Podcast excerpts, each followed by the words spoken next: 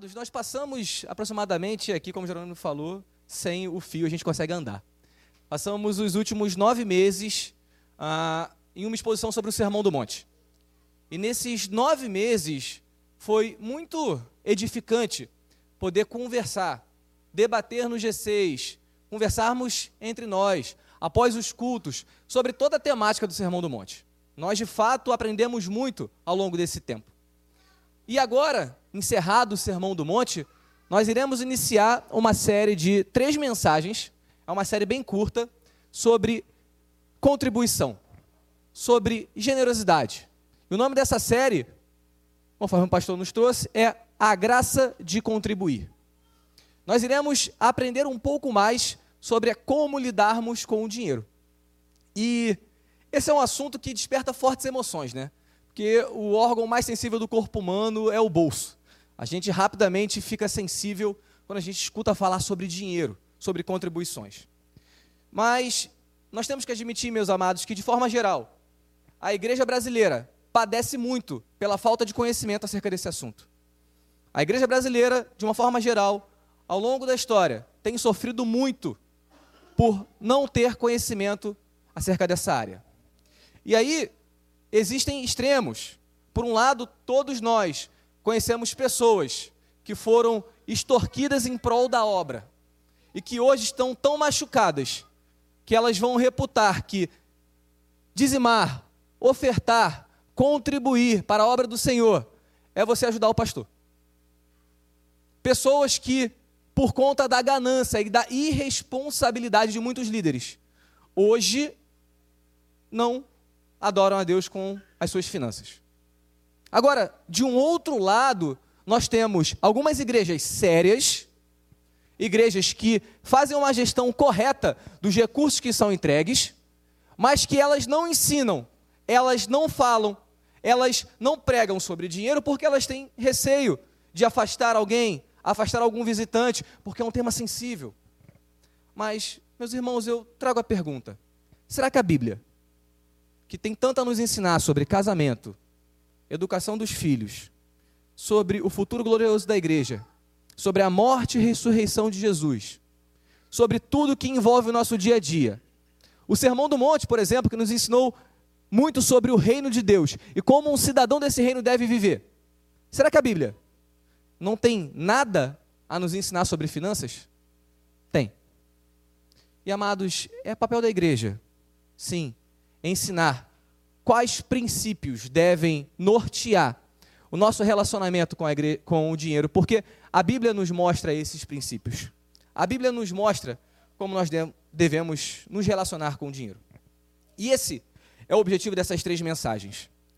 E talvez alguns de nós, quando viram no Instagram que a irmã Tati postou sobre o tema da mensagem, talvez tenham pensado: olha, eu vou para a igreja domingo e lá eles vão me dizer se eu devo doar 5, 10, 15 ou 20%.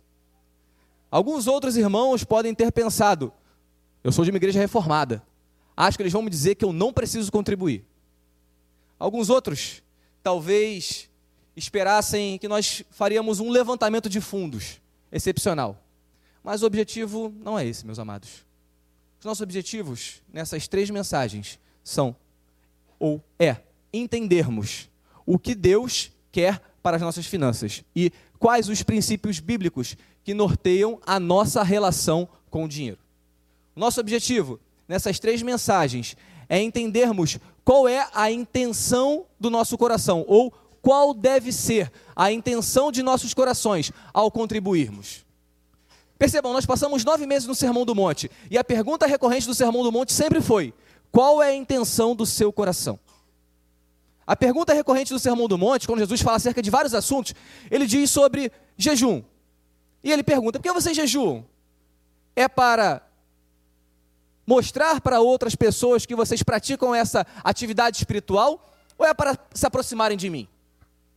Jesus vai ensinar sobre oração, ele fala: vocês oram para conformar a vontade de Deus à vontade de vocês, ou vocês oram para que Deus faça a vontade de vocês nas suas vidas? Quando vocês dão esmolas, vocês dão esmolas para que outras pessoas possam ver você fazendo isso, ou você dá esmolas e você abençoa outras pessoas pelo fato de que você ama o próximo e que você deve amar todas as pessoas. Então, nossa pergunta hoje é: qual a intenção do nosso coração ao contribuir? Qual deve ser a intenção do nosso coração? E quais princípios norteiam isso? Para responder essas perguntas, eu convido a todos a abrirem as Bíblias em 1 Crônicas, o livro do Antigo Testamento, no capítulo 29. Nós faremos a leitura do versículo 10 até o versículo 18. Tá chique aqui o negócio, tem até água com gás, olha. Ó.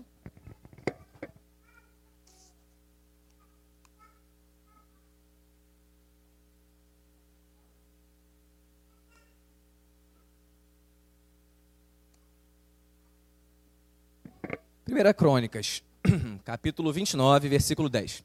Nós faremos a leitura do versículo 10 até o versículo 18. Diz assim a palavra do Senhor. Davi louvou o Senhor diante de toda a congregação e disse: Bendito és tu, Senhor, Deus de Israel, nosso Pai, de eternidade a eternidade. Teu, Senhor, é o poder, a grandeza, a honra, a vitória e a majestade, porque teu é tudo que há nos céus e na terra. Teu, Senhor, é o reino, e tu te exaltaste como chefe sobre todos. Riquezas e glória vêm de ti. Tu dominas sobre tudo e na tua mão a força e poder. Contigo está o engrandecer e dar força a todos. Agora, ó nosso Deus, graças te damos e louvamos o teu glorioso nome. Porque quem sou eu e quem é o meu povo para que pudéssemos dar voluntariamente essas coisas? Porque tudo vem de ti e nós só damos o que vem das tuas mãos. Porque nós somos estrangeiros diante de ti e peregrinos como todos os nossos pais. Os nossos dias sobre a terra são como a sombra e não temos permanência. O Senhor nosso Deus. Ó Senhor nosso Deus, toda essa abundância que preparamos para edificar um templo ao teu santo nome vem da tua mão e é toda tua. Bem sei, meu Deus, que tu provas os corações e que te agradas da sinceridade. Eu também, na sinceridade de meu coração, dei voluntariamente todas essas coisas e acabo de ver com alegria que o teu povo aqui reunido te faz ofertas voluntariamente. Versículo 18. Senhor, Deus de nossos pais, Abraão, Isaque e Israel, conserva para sempre no coração do teu povo essas disposições e pensamentos. Firma o coração deles em ti. Amados, o texto que nós acabamos de ler, ele reflete o ápice do reinado de Davi. Davi foi talvez o rei mais conhecido da história de Israel. O seu nome ele é sinônimo de força e de coragem. Da descendência de Davi vem o próprio Cristo. Davi, que foi um pecador de fato, mas que se arrependeu, foi conhecido como um homem segundo o coração de Deus.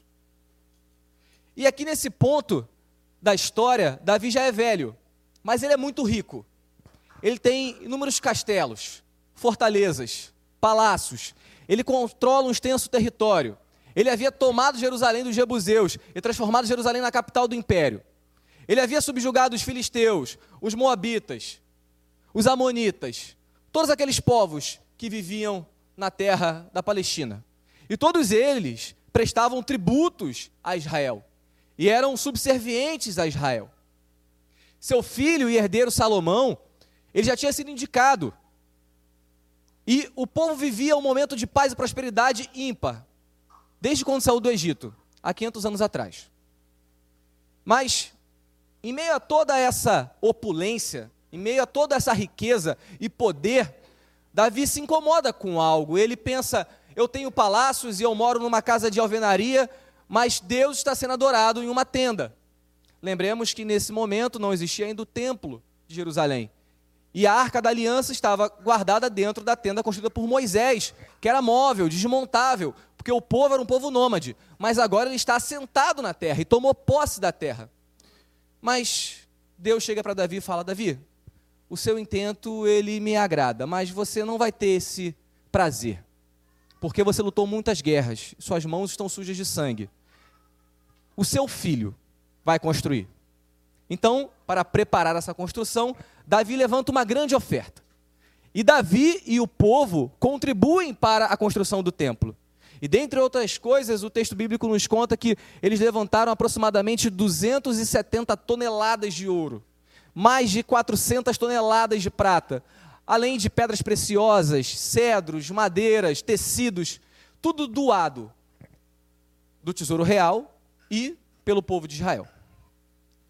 Então, em meio a tudo isso, em meio a toda essa riqueza e contribuição, é que se dá essa oração de Davi.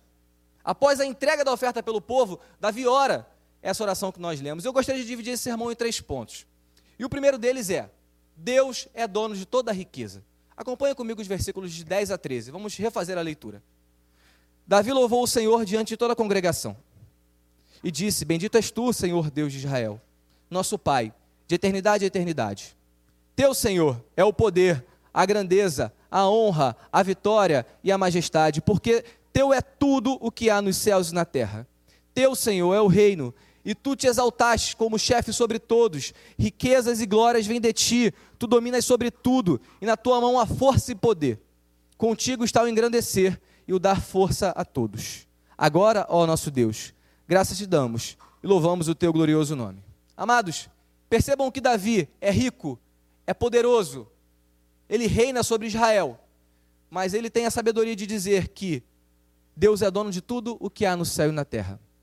Amados, percebam, Davi ao longo da sua trajetória, ele matou um urso, ele matou um leão, ele matou um gigante, ele fugiu, ele voltou, ele foi perseguido, ele lutou batalhas, ele planejou muitas campanhas militares, ele se esforçou muito para que o reino estivesse unido sobre um único cetro. Davi, com certeza, deixou muito sangue no, nos campos de batalha, e sangue dele, por conta dos ferimentos mas ele tem a humildade de reconhecer que riqueza e glória vêm de ti. Tu dominas sobre tudo, e na tua mão há força e poder. Amados, esse texto tem que falar aos nossos corações. Porque o que Davi expressa aqui é absolutamente tudo o que existe é de Deus. Absolutamente tudo o que existe provém de Deus.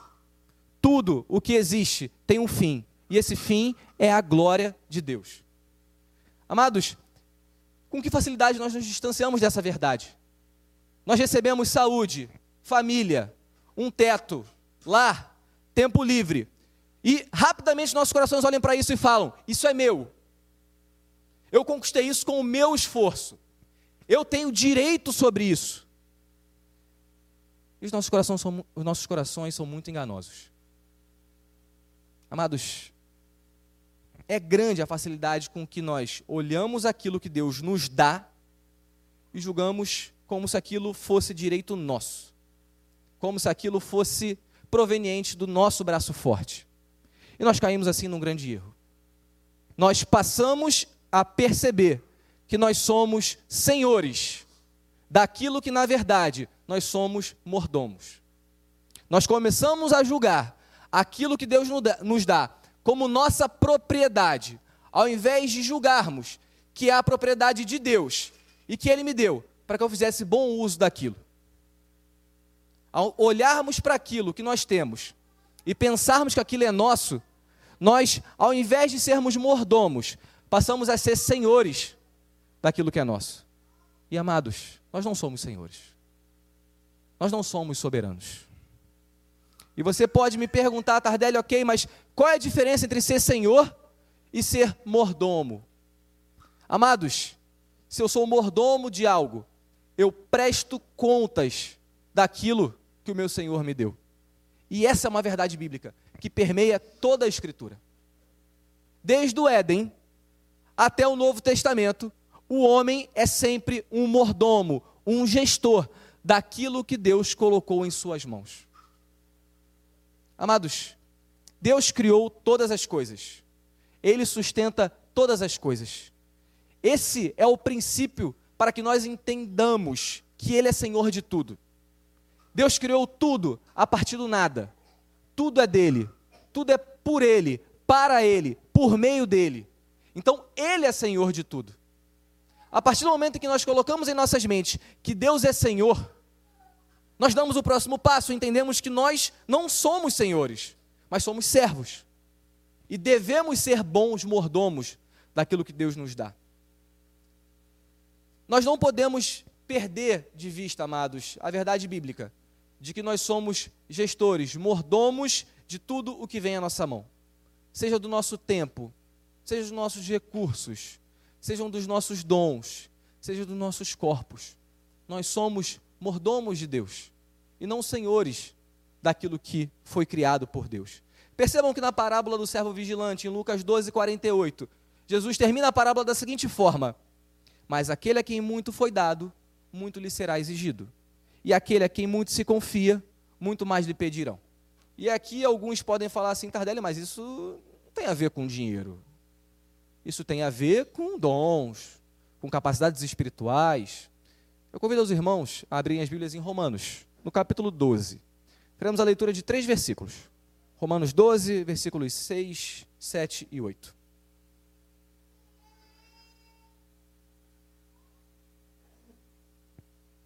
Romanos 12, carta de Paulo aos Romanos, capítulo 12, versos 6, 7 e 8. Diz assim a palavra do Senhor: Temos, porém, diferentes dons, segundo a graça que nos foi dada. Se é profecia, seja segundo a proporção da fé. Se é ministério, dediquemo-nos ao ministério. Ao que ensina, dedique-se ao ensino. Ao que exorta, faça-o com, com dedicação. O que contribui, com generosidade. O que preside, com zelo quem exerce misericórdia com alegria. Até aí, amados. Percebam, Paulo aqui cita sete dons. Ele cita profecia, ministério, ensino, exortação, contribuição, liderança e misericórdia. Para um leitor menos atento, perceber que Paulo cita contribuição financeira dentro de um grupo de sete dons, em que seis são ditos espirituais, pode parecer que Paulo errou aqui a mão, né? que ele colocou na página errada essa exortação. Mas, na verdade, alguém que percebe tudo o que nós temos foi nos dado por Deus, essa pessoa percebe que os seus recursos financeiros também são um dom dado por Deus. E o texto vai além. Ele nos diz como esse dom deve ser utilizado. Respondam, amados, aquele que contribui, contribua com generosidade. Amados, aqui nós temos talvez a primeira intenção do nosso coração ao contribuir. O nosso coração tem que ser um coração generoso. Não há contribuição, não há adoração a Deus através das nossas finanças, se não há generosidade. Eu não agrado o coração de Deus se eu sou mesquinho eu agrado o coração de Deus se eu sou generoso. E essa constatação nos leva ao segundo ponto que gostaria de debater com os irmãos, que o texto de Crônicas traz para a gente, que é contribuir é um dom de Deus. Se os recursos financeiros são um dom, como nós podemos perceber em Romanos 12, contribuir também é um dom de Deus.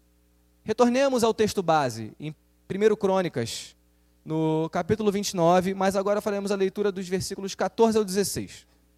Nós já lemos, iremos ler novamente. 1 Crônicas 29, 14.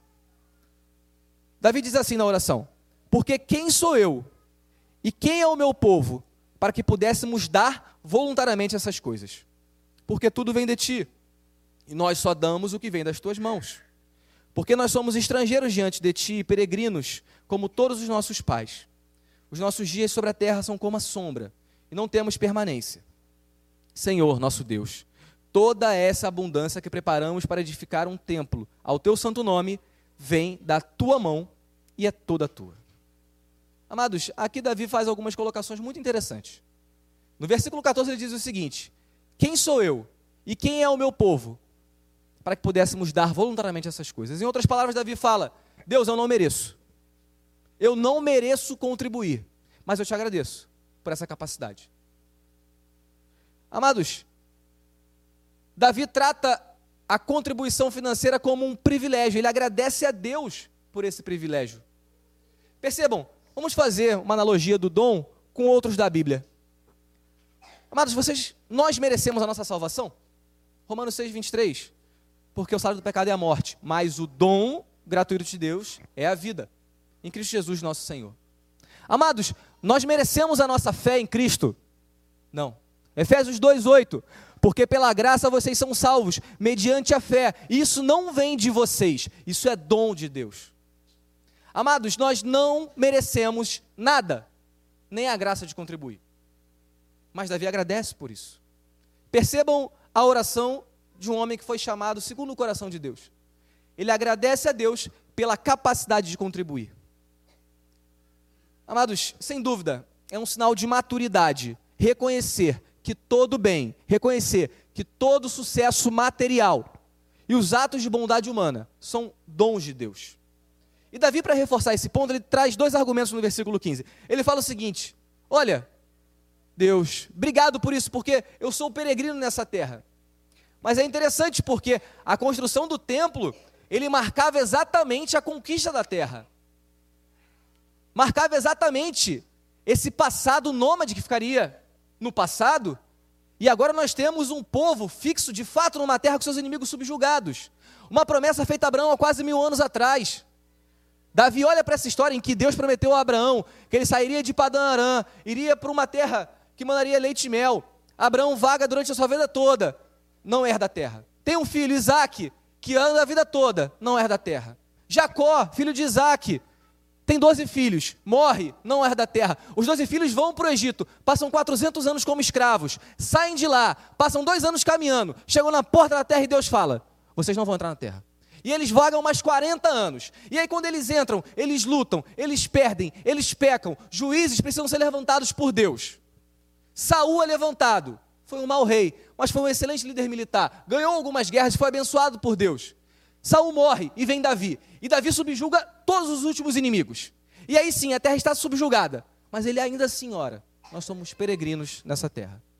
Nós não temos direito a essa terra. Nós somos como os nossos pais. Amados, a situação histórica havia mudado, mas a realidade do povo de Deus perante Deus nunca mudou.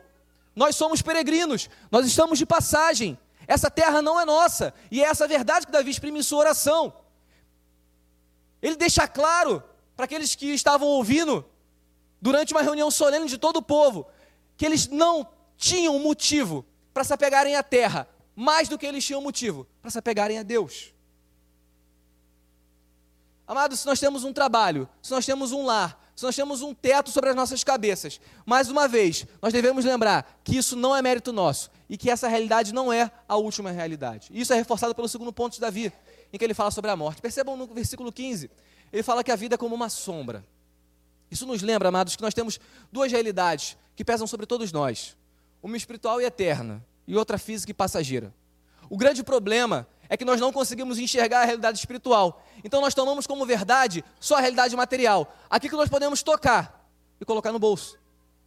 E nós passamos a priorizar aquilo que é terreno, em detrimento daquilo que é espiritual. A pergunta que eu faço: Deus precisa dos nossos recursos? Não. Deus precisa das nossas contribuições? Não.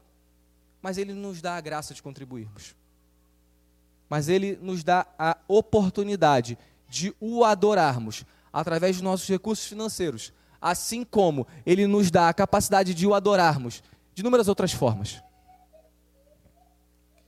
Nós devemos ser gratos por tudo isso. E no verso 16, leiam comigo, Davi mais uma vez relembra o povo que se eles têm condições de contribuir, é porque Deus havia dado a ele antes. E essa é uma verdade aplicável a nós, meus amados. Tudo o que podemos dar a Deus, tudo o que podemos oferecer a Deus, Deus nos deu antes. Tudo o que nós podemos chegar para Deus e oferecer como, ele, como dele, nós temos por hábito apresentar os nossos filhos a Deus quando eles, quando eles nascem, perdão. Glória a Deus por isso. Mas não se esqueçam, amados, nossos filhos não são nossos. Eles são de Deus. Eles são dádivas de Deus. Tudo que nós temos é de Deus. E essa verdade também paira sobre os nossos recursos financeiros. Nada que nós temos é nosso, tudo é de Deus, porque Ele nos deu antes. E Davi reconhece isso nessa oração. Contribuir, meus amados, então, é uma expressão de gratidão também, por aquilo que Deus nos dá. Se nós vimos que perceber que Deus dá a todos de maneira generosa, nos impele a contribuirmos, saber que Deus nos dá antes de nós precisarmos, nos enche de gratidão. E também, essa também é uma intenção do nosso coração ao contribuir. Tem que ser uma intenção do nosso coração ao contribuir financeiramente à igreja, na obra de Deus. Além da generosidade, a gratidão a Deus por tudo que Ele faz por nós. É sim o motivo pelo qual nós temos que contribuir. Versículo 17, meus amados, assim nós chegamos ao terceiro e último ponto que eu gostaria de tratar com os irmãos, que é contribuir requer uma disposição correta do coração. Percebam o que Davi fala nos versos 17 e 18. Bem sei, meu Deus, que tu provas os corações e que te agradas da sinceridade. Eu também, na sinceridade do meu coração, dei voluntariamente todas essas coisas. E acabo de ver com alegria que teu povo aqui reunido te faz ofertas voluntariamente. Senhor, Deus dos nossos pais Abraão, Isaac Israel, conserva para sempre no coração do teu povo essas disposições e pensamentos. Firma o coração deles em ti. Amados, aqui nós chegamos ao principal ponto acerca das contribuições financeiras que nós vamos ver ao longo dessas três semanas. Qual é a nossa intenção no coração? Qual é? O que nos move a contribuirmos? É a generosidade? É a gratidão? É a voluntariedade? É a alegria? É a sinceridade? Amém por isso. Porque Deus prova os corações. Amados, Deus não está interessado na maior oferta. Deus não está interessado se você é rico. Deus não está interessado se você é pobre. Deus não está interessado porque Ele sabe, Ele que deu. Deus está interessado no seu coração e na disposição do seu coração. Deus está interessado na forma como você enxerga o ato de adorar a Ele, inclusive através das ofertas. E o que te motiva a isso? Da mesma forma como Jesus nos ensinou no Sermão do Monte, de que há motivações erradas para orarmos, que há motivações erradas para darmos esmolas, que há motivações erradas para jejuarmos, também existem motivações erradas para contribuirmos. E Davi que ora para que todas essas motivações corretas estejam no coração do povo, perpetuamente, continuamente. E essa também deve ser a nossa oração. Esse também deve ser o nosso pedido a Deus. Para que o nosso coração seja, seja movido pelas intenções e pelas motivações corretas. E quais seriam essas motivações corretas? A primeira que eu destaco aqui é a voluntariedade. É o que Davi coloca na sua oração. Tanto Davi quanto o povo de Israel trouxeram oferta de forma voluntária. Eles poderiam simplesmente baixar o imposto sobre os povos que tinham sido subjugados. Eles podiam invadir um território vizinho e pegar tudo de lá. Eles podiam, inclusive, invadir um templo de um deus pagão e roubar tudo de lá. Mas eles escolhem adorar a Deus através das contribuições. Levantar uma oferta como forma de gratidão e de adoração a Deus. Essa era uma das intenções do coração daquele povo de Davi. Amados, a contribuição ela não deve ser encarada como um fardo. Ela não deve ser encarada como algo que eu faço com a obrigação de fazer. Como eu me sentisse constrangido a fazer. Porque se eu contribuo por obrigação, ou se eu contribuo por constrangimento, há algo de muito errado com a motivação do meu coração. E certamente Deus não se agrada disso. E certamente Deus não se agrada de intenções egoístas, de intenções em que eu quero mostrar que eu contribuo. Eu não preciso lembrar de Ananias e Safira, que foram mortos por causa de uma mentira acerca da contribuição. Percebam, é um exemplo, sim, do Novo Testamento. E o como a intenção do coração faz diferença. E como aquilo que eu me disponho a fazer no meu íntimo faz toda a diferença, porque assim como eu mato só ao ter ira eu adultero só ao pensar, eu já pequei só em ter a intenção errada em contribuir. E por fim, amados, nós temos o incentivo de Davi na sua oração nos versos 17 e 18, pedindo para que Deus conserve a integridade do povo de Israel no que diz respeito à contribuição financeira. E que nós possamos ter isso em nossos corações. Mas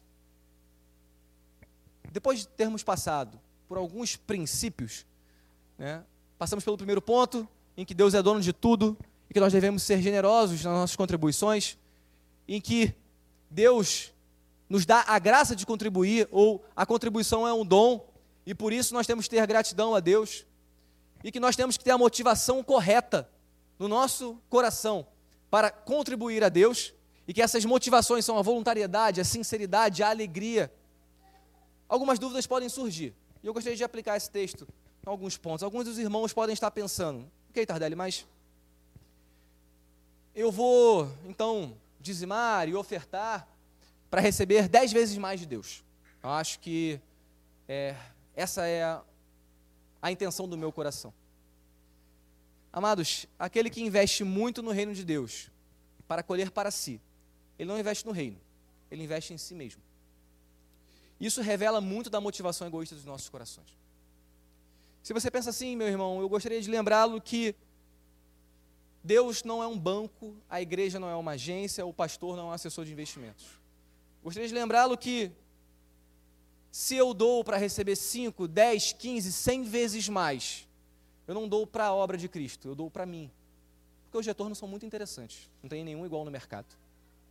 Amados, doar com a intenção de receber é sim uma motivação errada. É sim uma motivação distorcida para contribuirmos na obra do Senhor. Ou outros podem dizer: Olha, Tardelli, não me sobra para contribuir. O meu, as minhas despesas são muito altas, o meu orçamento é muito apertado, eu não consigo contribuir. Para isso, amados, eu trago dois pontos. O primeiro deles é que você precisa ser um mordomo melhor. Você precisa cuidar melhor daquilo que Deus te dá. Você precisa gerir melhor aquilo que Deus coloca em suas mãos. Se você não tem capacidade financeira porque as suas receitas são muito altas porque as suas despesas são muito altas, perdão.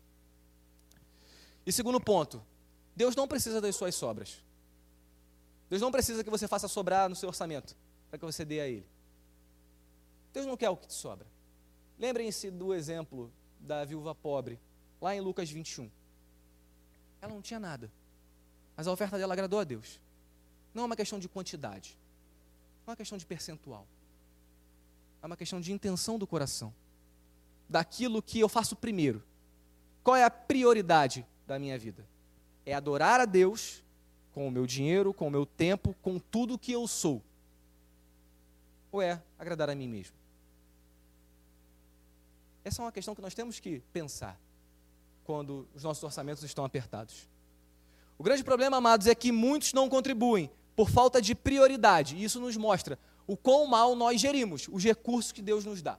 E amados, eu tenho certeza que ninguém aqui está preocupado se vai passar a noite no frio. Ninguém aqui está preocupado se vai ter o que comer hoje ou se vai ter o que comer amanhã. Nós somos muito abençoados por Deus. Nós somos extremamente abençoados por Deus. E isso demonstra, amados, que se nós não contribuirmos, porque nós temos gastos muito altos, muito provavelmente os pecados da avareza e da ganância já encontraram lugar nos nossos corações. Muito provavelmente, a insatisfação que me faz comprar, comprar, comprar, encontrou lugar em nossos corações. Amados, que nós sejamos bons mordomos dos nossos dons, que nós sejamos bons mordomos dos nossos recursos. E a última aplicação, alguns ainda assim poderiam dizer, Tardelli, mas eu não concordo em contribuir financeiramente. Eu não sinto isso no meu coração. O Espírito Santo não falou comigo para contribuir. Bom, amados, quanto a isso, nós podemos perceber na Bíblia, desde o Antigo Testamento até o Novo Testamento, que Deus não precisa dos nossos recursos, mas que Ele escolheu que a sua obra avançasse através de contribuições voluntárias. Deus, ao longo de toda a história, tem dado para que pessoas possam contribuir e tem dado a oportunidade que pessoas adorem o nome dele através de contribuições financeiras.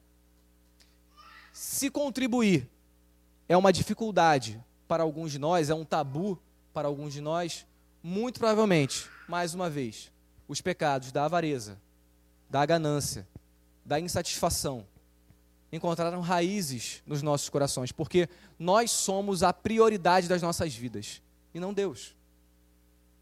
A partir do momento em que o dinheiro assume uma posição em que ninguém toca nele, ele acabou de assumir a posição de Deus nas nossas vidas. E aqui eu trago o versículo de Mateus 6, 24, que nós estudamos no Sermão do Monte, em que Jesus nos dá um alerta muito sério. Ninguém pode servir a dois senhores, pois amarão a um e desprezarão ao outro. Vocês não podem servir a Deus e as riquezas. Amados, o dinheiro é um excelente servo, mas é um péssimo senhor. O dinheiro, ele pode nos dar certa tranquilidade, ele pode, com planejamento correto, nos levar a realizarmos sonhos. E amém por isso. Não há nada de errado com isso. Mas a partir do momento em que o dinheiro se torna senhor das nossas vidas e que toda a nossa vida gira em torno do dinheiro, nesse momento, nós não servimos mais a Deus. Nós servimos ao dinheiro. Porque nós não podemos servir a dois senhores. Isso é uma realidade, meus amados, para muitos cristãos na nossa igreja brasileira. Nós precisamos ter atenção a isso. Nós precisamos ter esse alerta alto em nossos corações. Nós precisamos pensar nisso. Nós precisamos conversar sobre isso. Nós precisamos estudar sobre isso. E é por isso que nós trouxemos essa série de mensagens em que nós continuaremos abordando nos próximos dois domingos também a temática das contribuições e da graça de contribuir. E discutiremos cada vez mais isso nos nossos G6 durante a semana. Amém? Vamos orar.